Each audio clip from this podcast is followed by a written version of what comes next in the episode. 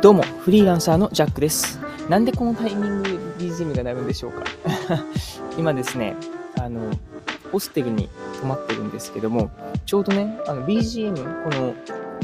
建物の BGM が 鳴ってない時を見計らって収録をしようと思って、さあ、撮ろうと思ったら流れましたね。はい。どういうことやねんってことなんですけども。はい。次のコラージオへようこそでございます。えー、世界を旅しながら働く、そして新たなもう、えー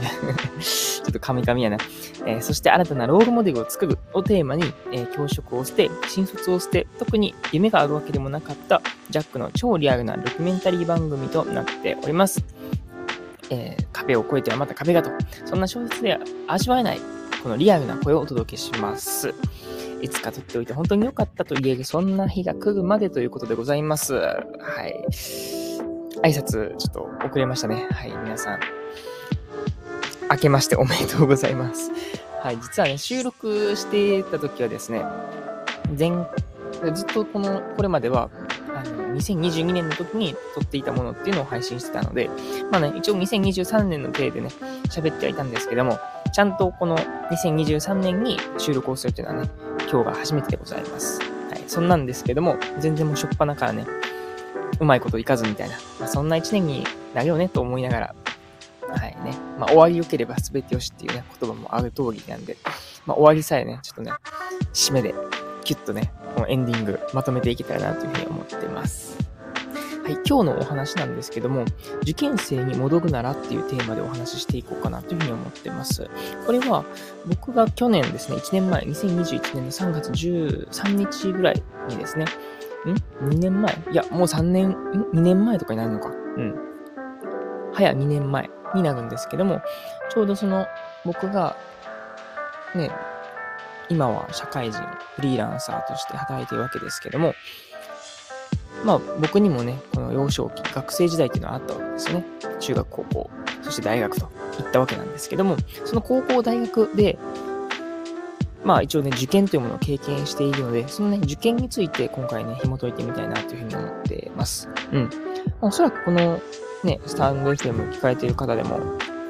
うん、受験生の方もいらっしゃるんじゃないでしょうか。ですし、ちょうどこの2023年1月のあたりっていうのは、やっぱね、こう、そろそろ受験っていうのを目前としていて、うん、ちょっとこうね、受験味が増してきているような時期でもあるのかなっていうふうに思ってます。うん。まそのタイミングでやってるのかわかんないですけども、僕がね、その戻るならこういう風な受験をしたいなっていう風なことを思っているので、ね、もしかするとこれを聞いてね、ちょっとでもこう、あちょっとこういう風に変えてみようかな、みたいな、うん、ことを、なんか、ね、助けることできたらいいなっていうふうに思うんですけども、どちらかというと僕が今からお話しするのはノウハウ的な、こういうふうに乗り越えた受験を、うん、突破できるよっていうよりかは、もうちょっと広い意味でですよね。そもそもこの時期にこういうことした方がいいんじゃないとか、うん、僕やったらこうするなみたいなことをね、あの、とても偉そうなんですけども、お話ししていけたらなというふうに思っております。それでは本編スタートです。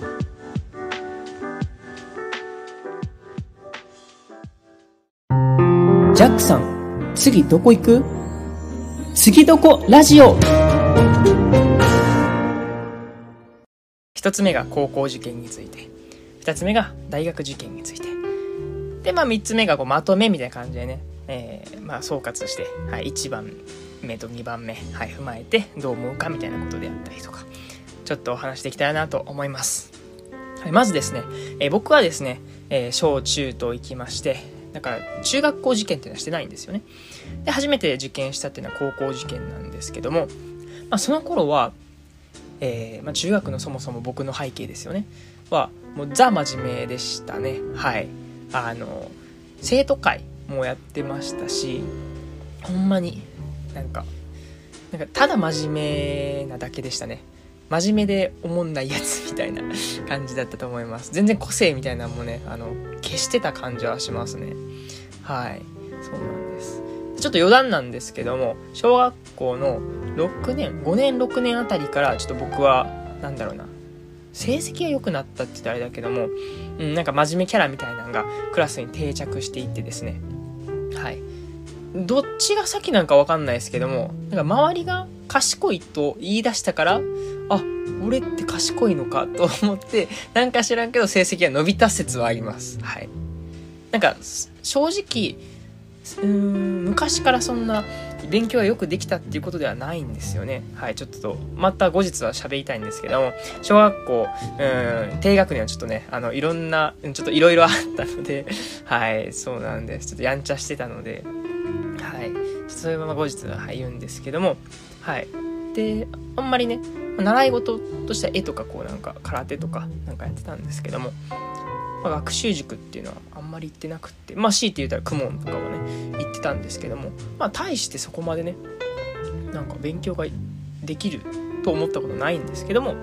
はい。なぜか56年小学校56年ぐらいからはい。真面目キャラが定着していきました。でその時にですね僕小学校4年生5年生あたりにですねなぜか知らんけども「あのエヴァンゲリオン」というね、はい、アニメを見てたんですよね。あの親の多分ね収集物の一つかな「エヴァンゲリオン」のアニメがねあの全エピソードあったんでそれをなんかずっと見てましたね。でその時にね、はい、僕当時あの綾波レイにはまりましてあの綾波レイレイちゃんのねあのあだ名っていうのかな優等生っていうことであのアスカラングレイにねあの罵倒される意味で言われるんですよね。おい優等生みたいな。なんかそのなんか真面目ぶりやがってみたいな感じだと思うんですけども、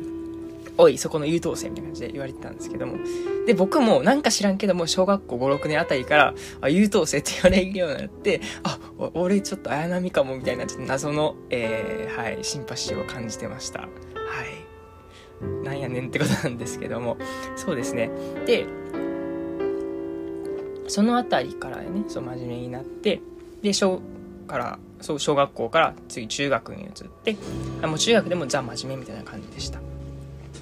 お休み時間もなんか勉強する感じの、うん、イメージはあったかな。で高校受験で、え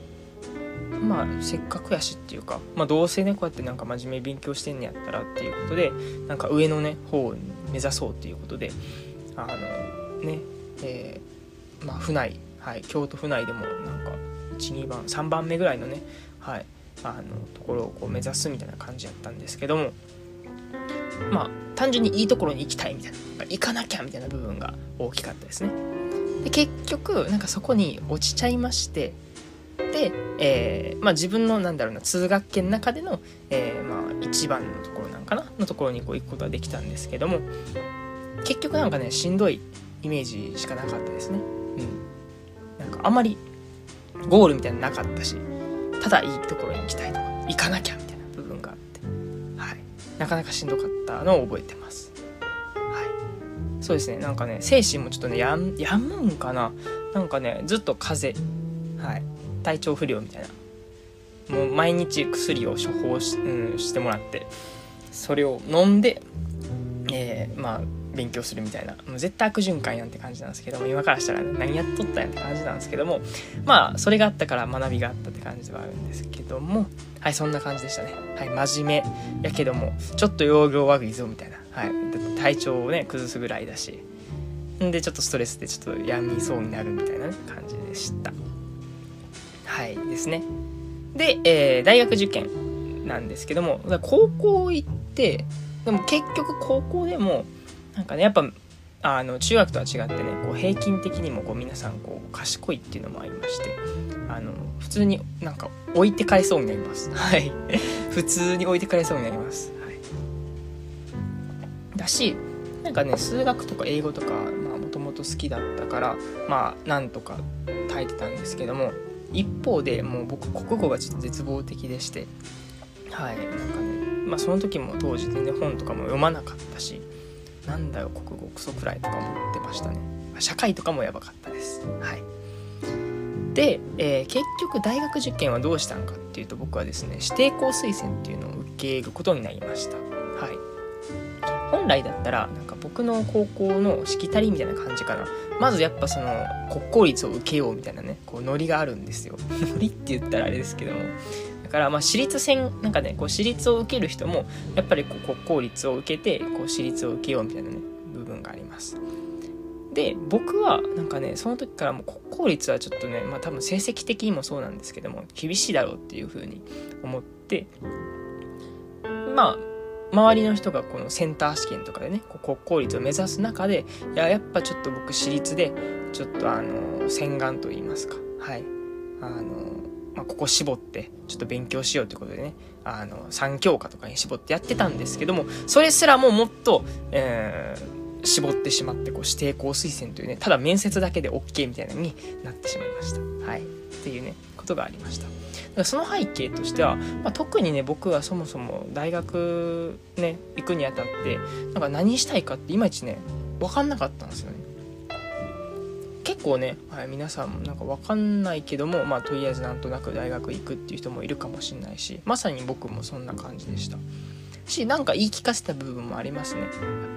ぱあの、まあ、理系だし、まあ、広く学べるところとかなんか生き物が好きだからとかなんか途端に言うやつですね。はい。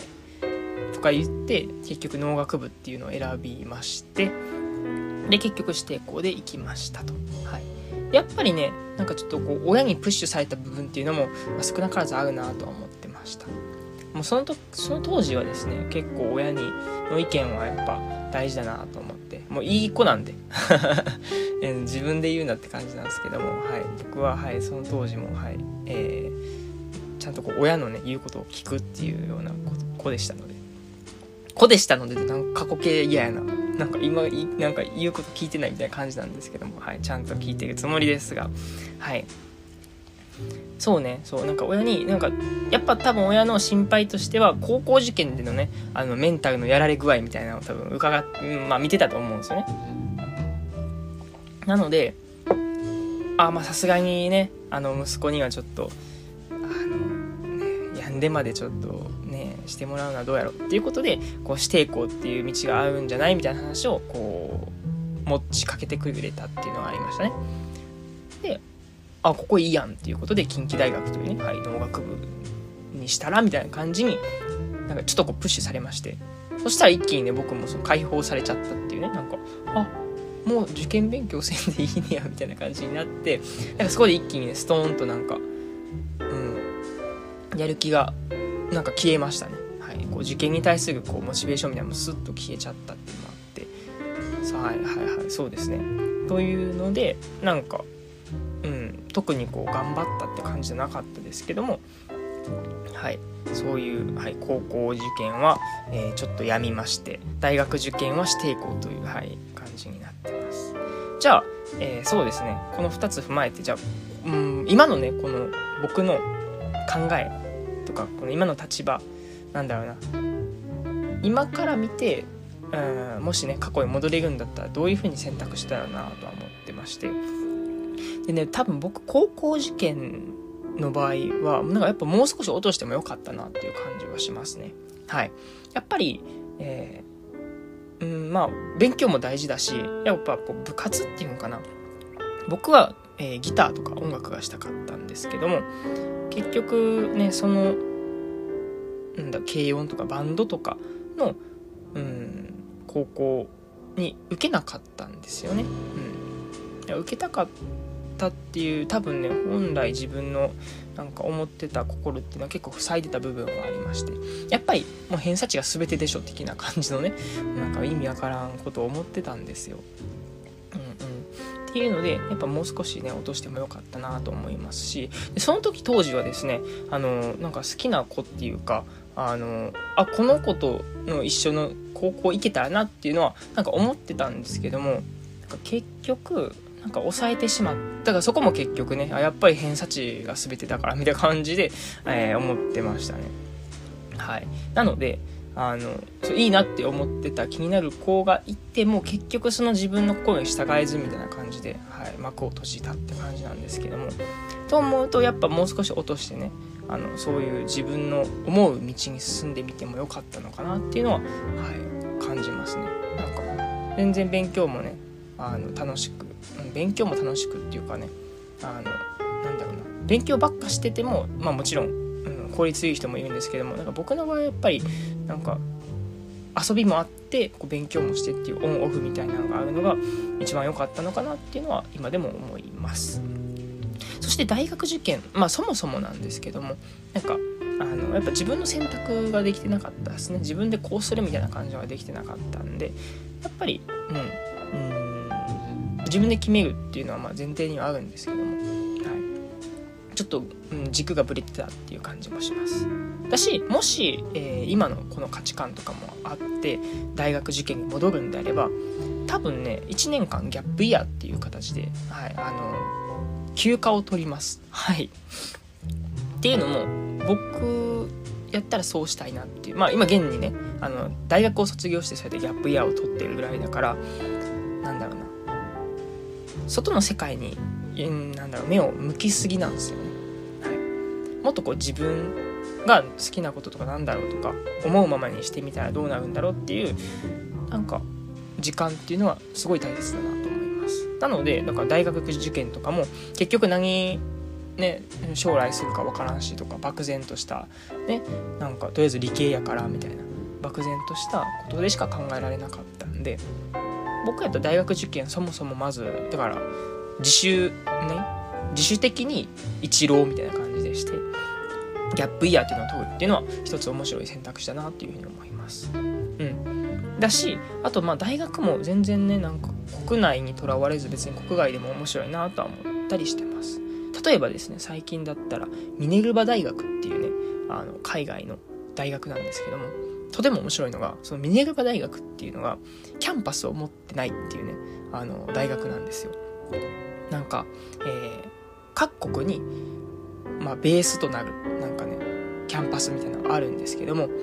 えっ、ー、とね多分大学4年を通してその各国のキャンパスを転々とするみたいな感じ。で基本はこうパソコンとかで授業をするしあの基本はほぼディスカッションみたいな感じでねパソコンを通して、まあ、先生のこうなんだろう、えー、先生から一方的にこう授業を受けるっていうよりかはもうほぼあの学生であったりとかあと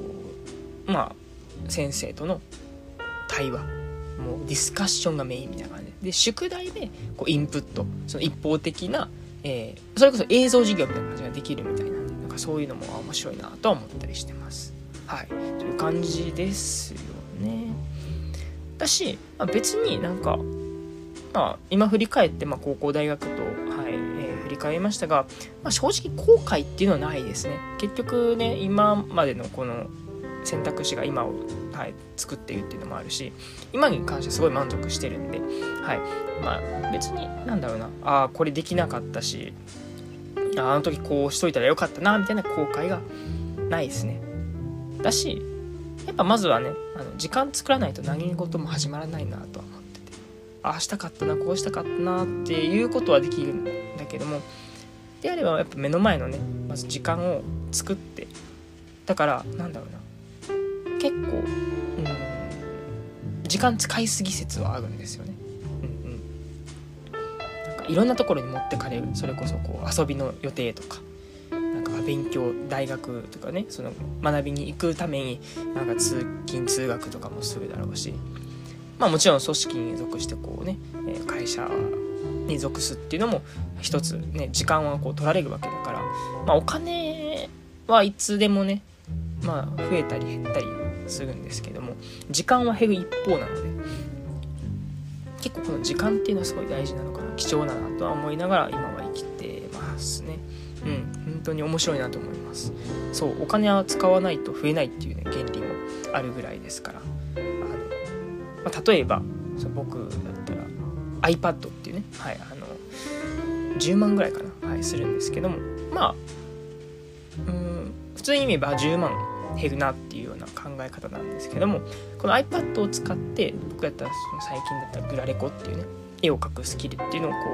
う身につけつつあってでそれが仕事になっていけば、えー、それこそ月にこう仮にね1万円稼げるぐらいになれば10ヶ月すればね元を取れるその iPad の10万円が元を取れてプラス、えー、自分のグライコっていうスキルが身につくという感じなのでやっぱお金は使わないと結局ねあのスキルもだしまあ、お金もね結局増えないよっていうことなのでうん、お金の使い方っていうのも少し勉強したいなとか、まあ今もしている最中ではあります。そして、えー、時間っていうね、はい、確保するっていう意味でも余計なものは入れないように心がけてはいますね。はい。何の話やってことなんですけどね。はい。高校受験、大学受験からね、えー、踏まえて、で、結局、なんかお金と時間っていうのが結構大事だよねっていうところで、まあ、特に時間っていうのがね、うん、減る一方だから、どう使っていくかっていうことが大事だよねって話に着地したかな。はい。という感じでございます。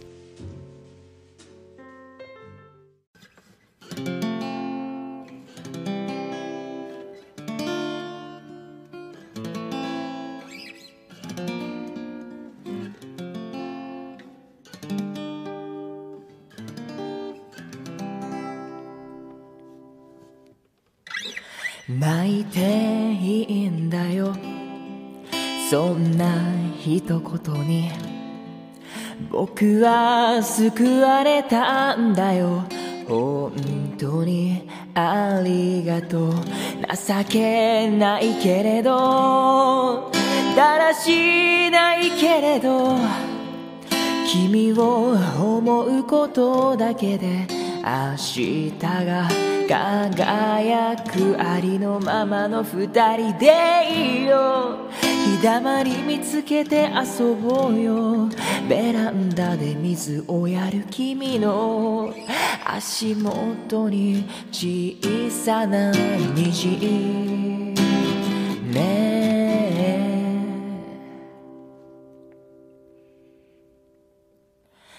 一生そばにいるから。生そばにいて一生離れないように一生懸命に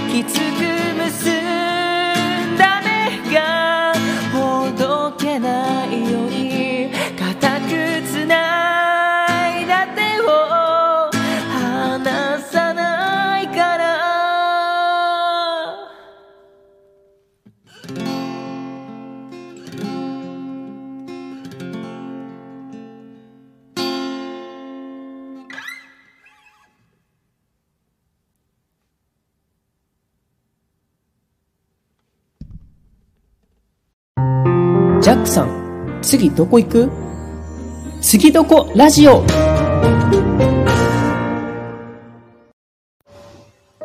はい、いかがだったでしょうか？タイトルは受験生に戻るならということで、まあ、僕の高校生活、大学生活、なんならちょっともうちょっと前まで遡ってましたね。小学生、中学生のお話もしてましたし、まあ、そこからですよね。まあ自分が過去に戻れるならこういう風にできたんじゃないかなっていう風なことをお話ししておりました。まあキーポイントとしてはね、やっぱ僕もすごい真面目であった。今も真面目なんですよ。今も真面目なんですけども、はい。よりね、真面目だった時代っていうのもあって、ちょっとね、うーん、楽できたんじゃないかな。もうちょっと楽できたんじゃないかなっていう風なことを、はい、やってましたね。あとはね、このギャップイヤーを取るみたいなこともお話ししてたんじゃないかなっていうふうに思ってます。うん。まあそこも今聞くと、とても同意できる部分もあるし、やっぱりね、この2年前に言っていた話なので、僕の中ではちょっとこうアップデートしている部分とかもあるのかなっていうふうに思ってます。というのもやっぱりよく言う大人がですね、この受験生であったり学生にするアドバイスとして、なんかもっと白、白い 広い視野を持てよっていうね、話をね、あの、するんですよね。白い視野ってなんだよって話ですけども、はい。で、もっとこう広く見て、あの、自分のこの世界とかをね、見た方がいいんじゃないっていう話なんですけども、正直やっぱ難しいんじゃないかなって思うんですよね。うん。やっぱ今のそのね、この学生の時に戻ってしまえば、やっぱり今のね、生活で精一杯だったりとか、いっぱいいっぱいなところなので、なんか僕はやっぱ無理にその広い視野を持てっていうふうに言うことはないなっていうふうに思いました。なんですけれども、一つ言えることとしては、その自分でその実感するっていうことが大切なので、経験とかですよね、体験することでは大切なので、なんかそういった人と出会いであったりとか、えー、新しい場所に行ってみるみたいなところっていうのはすごい経験してほしいなっていうふうに、まあ今となってはね、思いますね。それこそ今僕はこうやってデンマークに来てますから、そうやって海外を経験する。今までこう、海外っていうのは行ったことないけども、ちょっとね、こう語学学校みたいなのに行ってみようみたいな形で、ちょっとでもこう英語に興味があったり好きっていう方はもうぜひぜひ行ってほしいですし、英語にね、ちょっとね、苦手意識を持っている人もですね、ぜひぜひ行ってもらいたいなというふうに思います。まあ、もしそれがちょっとね、嫌だなっていう人は、うん、なんか英語に触れるっていう部分とかね、なんか新しいものに触れるっていうことは別に、この今のね、社会ですと、パソコン、スマホ一つあれば全然できますので、新しいね、それこそ洋楽、音楽を聴いてみるとか、ね、DMM 英会話とか、なんか今英語めっちゃ特化してますけども、なんかそういった形で、全然自分の今までにいない新しい世界っていうのは、このね、スマートフォン越しから作ることができるので、なんかそういう一個一個でも新しいものっていうのを経験するっていうことが、これからにすごい生きてくるんじゃないかなっていうふうに思います。ですし、ちょうどこの本編でも言っていたギャップイヤーっていうのは僕も今もずっと賛成ですね。特に大学を入る前、あとは大学卒業した後なんかも、そうやってギャップイヤーを取るのはいいなというふうに思ってて、うん。まあ1年ぐらい取ってね。まあでもね、1年取っちゃ何すんねんって話なんですけども、さっき言ったように、まあ新しいことにいろいろ挑戦してみるとか、まあそれこそね、この、本当に今の時代だからこそですけども、こうやって SNS をとね、通して、こう新しいいろんな人とこう出会えるっていうのは、とても大切なことなので、うん、なんかね、こういうせっかくこう、今時の技術っていうのがね、この使えるわけですから、そういうのを使っちゃって、うん、いいんじゃないかなと僕は思いますね。うん。そんな感じを、はい、今、僕もこの本編聞いて思いました。はい、なので、まあ今ね、こうやって受験生であったりとか、キャリア新しくこう考えているって方は、ちょっとのね、一つ参考になったらなというふうに思いますし、もしね、今これ聞かれている方で、あ、こういうふうな経験したなとか、なんかね、あ、まさに自分もこういう感覚あったなっていうね、こういう感覚っていうのは、ね、自分が今こうキャリアとかね、この受験とかで、うん、ちょっとこう迷っているみたいな時に、ね、何かしらこうターニングポイントがあったりとか、何かをきっかけにね、新しい道に行ったいっていう方も、うん、少なくはないんじゃないかなと思ってて、なんかそういう感覚をね、持たれてたりとか、する方はちょっとこう共感できる部分もあるのかなというふうに思います。